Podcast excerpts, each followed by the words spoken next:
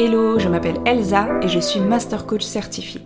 Avec ce podcast, Un chemin vers soi, ma mission est de t'aider à mieux te comprendre et à t'accepter tel que tu es pour que tu puisses rayonner en toute authenticité. Je suis profondément convaincue qu'on a tous en nous une lumière qui ne demande qu'à briller.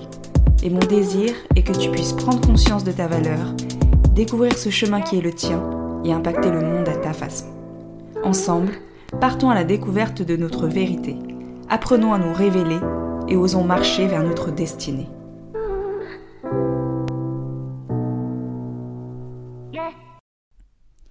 Bienvenue dans l'épisode 14 du podcast Un chemin vers soi. Aujourd'hui, nous allons parler d'hypersensibilité. Mais avant toute chose, j'ai un petit message à te faire passer. Que tu te sentes concerné par ce sujet ou non, je t'invite à aller au bout de cet épisode. Car même si tu ne penses pas l'être ou que tu ne connais personne qui l'est, ce qui, soit dit en passant, est quasiment impossible, tu trouveras tout de même dans cet épisode des clés pour ton bien-être. Ceci étant dit, jumpons dans le cœur du sujet l'hypersensibilité. Alors, pour être très transparente avec toi, j'ai pas mal procrastiné cet épisode. En tout cas, cette thématique. J'avais une appréhension à aborder ce sujet. J'avais peur d'être trop floue, pas assez précise, pas vraiment tout à fait exacte. Peur de me prendre la foudre d'autres hypersensibles qui jugeraient mon épisode qui le trouverait trop réducteur. Et puis je me suis interrogée. Est-ce que tu penses, Elsa, que cet épisode pourra aider au moins une personne? La réponse a été un grand oui. Alors même si cet épisode risque de ne pas être parfait, peut-être de ne pas être complet, d'être peut-être trop réducteur, eh bah tant pis.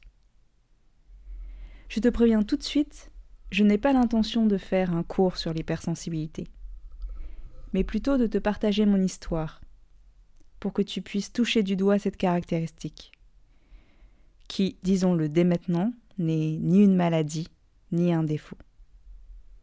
Je rencontre beaucoup trop de personnes qui, qui ne vivent pas bien leur hypersensibilité, qui la considèrent comme une faiblesse, quelque chose qui leur pourrit la vie et dont il faudrait qu'elles se débarrassent. Elles en ont honte, elles essaient de la cacher, de l'étouffer même. C'est triste. Mais je ne peux vraiment pas les blâmer. Car en fait, j'ai fait tout à fait pareil.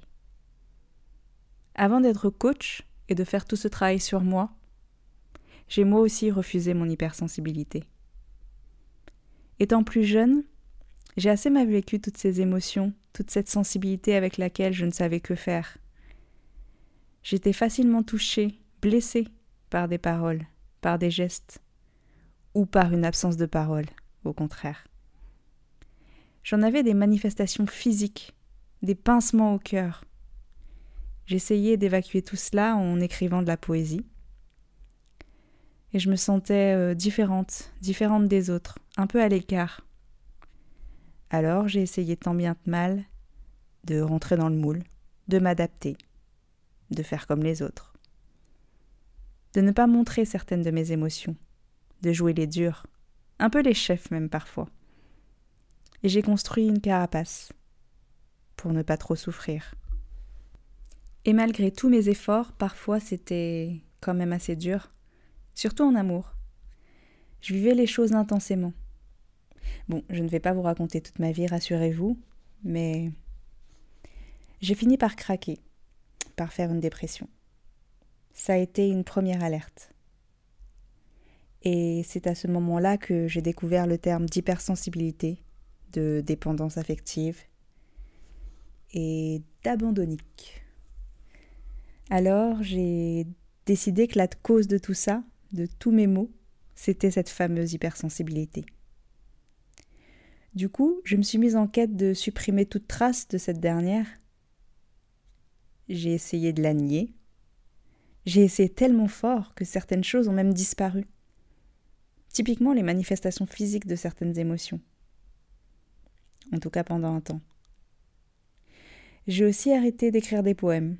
Je les jugeais trop tristes et mauvais pour mon épanouissement.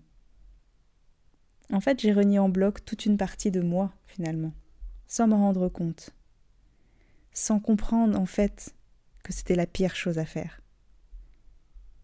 J'ai continué mon petit bonhomme de chemin, en mode survie, et bah, j'ai cru que j'avais réussi, réussi à gérer mes émotions, comme on dit, et à devenir euh, normal. Mais c'était un leurre. D'abord, c'est quoi la normalité? Et puis, ça veut dire quoi gérer ses émotions? La vie, elle est tellement bien faite qu'elle m'a fait chuter encore suite à une rupture amoureuse. J'en ai déjà parlé, mais cette rupture, je peux le dire maintenant, elle m'a ouvert les yeux. Elle a déclenché tellement de remises en question, de prise de conscience, que même si ça a été extrêmement dur, extrêmement douloureux, je le revivrai encore et encore pour devenir celle que je suis aujourd'hui. Quand grâce au coaching j'ai replongé à l'intérieur de moi, de nombreuses choses se sont éclairées et j'ai commencé à me réconcilier avec mon hypersensibilité. Mais ça ne s'est pas fait de manière magique. Ça a pris plusieurs mois. Et je suis passée par différentes phases. J'ai eu besoin de me renseigner sur ce que c'était, d'échanger aussi avec des personnes hypersensibles, de les interviewer, d'en côtoyer au quotidien, de faire des tests aussi pour me rendre à l'évidence, pour faire ressortir ce qui était déjà en moi en fait, mais que j'avais tellement étouffé. Puis il y a eu comme un déclic. Et à ce moment-là, j'ai renoué avec mes émotions. Mon côté fleur bleue, si je peux dire ça ainsi, a refait surface. Alors, je fais une petite parenthèse, parce que depuis le début, je parle beaucoup de moi, mais je parle aussi beaucoup d'émotions. Mais ce n'est qu'une partie de l'hypersensibilité. J'ai eu ce besoin de valider que, que je l'étais. J'avais presque besoin d'un diplôme pour me déclarer hypersensible. J'avais une espèce de peur, de crainte de dire que je l'étais et d'être euh, finalement une fraude, une imposture si ce n'était pas le cas. Et en même temps, j'avais besoin d'être reconnue comme telle pour accepter, moi, de me reconnaître hypersensible, pour accepter qui j'étais et que j'avais renié toute ma vie finalement.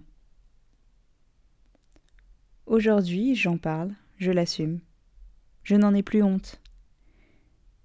D'ailleurs, si tu ne le savais pas, on est environ 20% à l'être. 20% c'est pas mal, non? Alors je pense qu'il y a forcément au moins une personne autour de toi qui l'est. Qui le sait, ou pas, peu importe. J'ai envie de te dire, à toi qui écoutes ce podcast, et qui peut-être t'interroge sur est-ce que tu l'es ou non, tu vas avoir envie de lire plein de livres, de faire plein de tests. Tu vas peut-être avoir envie qu'un médecin ou une personne experte te dise que tu es hypersensible, ou pas. Et je comprends tellement. Mais moi qui suis passée par ce chemin, laisse-moi te dire que ce qui compte vraiment, c'est ce que te dit ton cœur en fait Lui, il te dit quoi? Bien sûr, tu peux te renseigner, échanger, mais au fond, est-ce que tu as le sentiment d'avoir cette sensibilité supérieure à la moyenne? Est-ce que tu ressens tout très fort? Les émotions positives comme négatives, même si je déteste ces termes. Est-ce que tu as l'impression parfois de venir d'une autre planète? Est-ce que tu penses énormément? Trop, diraient certains. Que tu cherches toujours le sens des choses, le sens de la vie, que tu es perfectionniste, que tu aies un ou plusieurs sens ultra développés, ou encore que ta valeur justice soit au taquet. Que tu aies répondu oui à toutes ces questions, ou presque. En fait, on s'en fout. Toi, qui te sens-tu être? En vrai, qu'on se parle d'hypersensibilité ou d'autre chose, c'est pareil. Qui es-tu? Et si tu osais faire sortir celle que tu es? Sans crainte, sans te dire que tu es bizarre et que tu dois faire comme les autres pour être accepté. Et si tu commençais par t'accepter toi avant que les autres t'acceptent? Alors oui, ça peut faire peur.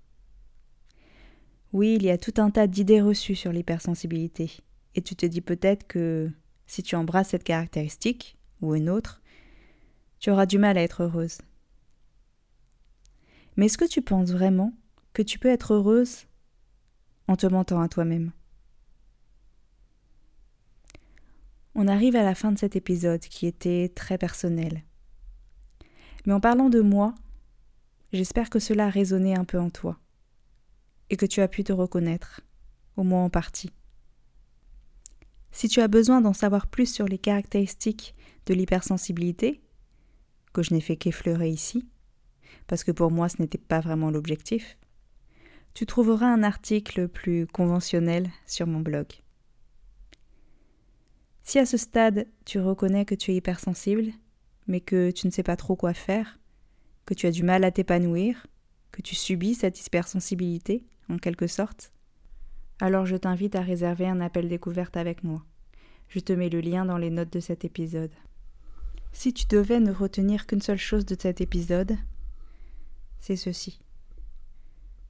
Que tu te définisses comme étant hypersensible, perfectionniste, bordélique, joyeuse, triste, ou que sais-je encore. Tous ces mots, ce ne sont que des étiquettes. Et ces mots sont bien réducteurs par rapport à qui tu es vraiment. Il est important de ne pas se trouver des excuses, de ne pas se cacher derrière un mot, derrière un concept, mais plutôt d'essayer de se comprendre. En fait, la clé, elle est là, la connaissance de soi. Pour être épanoui, il est essentiel de bien se connaître, de bien se comprendre, savoir ce dont on a besoin, savoir ce qui est important pour nous, et organiser son environnement autour de ça. Alors va explorer à l'intérieur de toi, va voir ce qui te rend joyeux, ou au contraire ce qui te rend triste, ce qui te donne de l'énergie, ce qui te fatigue, car tu es unique et au fond, toi seul sais ce qui est bon pour toi. Alors oui, peut-être que tu te reconnaîtras dans les caractéristiques de l'hypersensibilité, dans cette famille, mais veille à ce que cette reconnaissance ne prenne pas trop de place. Et puis de toute façon, je suis convaincue qu'il y a presque autant d'hypersensibilité que d'hypersensibles. Tout le monde ne sera peut-être pas d'accord avec ça, mais voilà, c'est ce que j'avais envie de vous transmettre c'est le message de mon cœur. Cet épisode touche maintenant à sa fin, j'espère qu'il t'a plu. Je suis curieuse de savoir ce que tu en as pensé, alors n'hésite pas à venir échanger avec moi sur mon compte Instagram.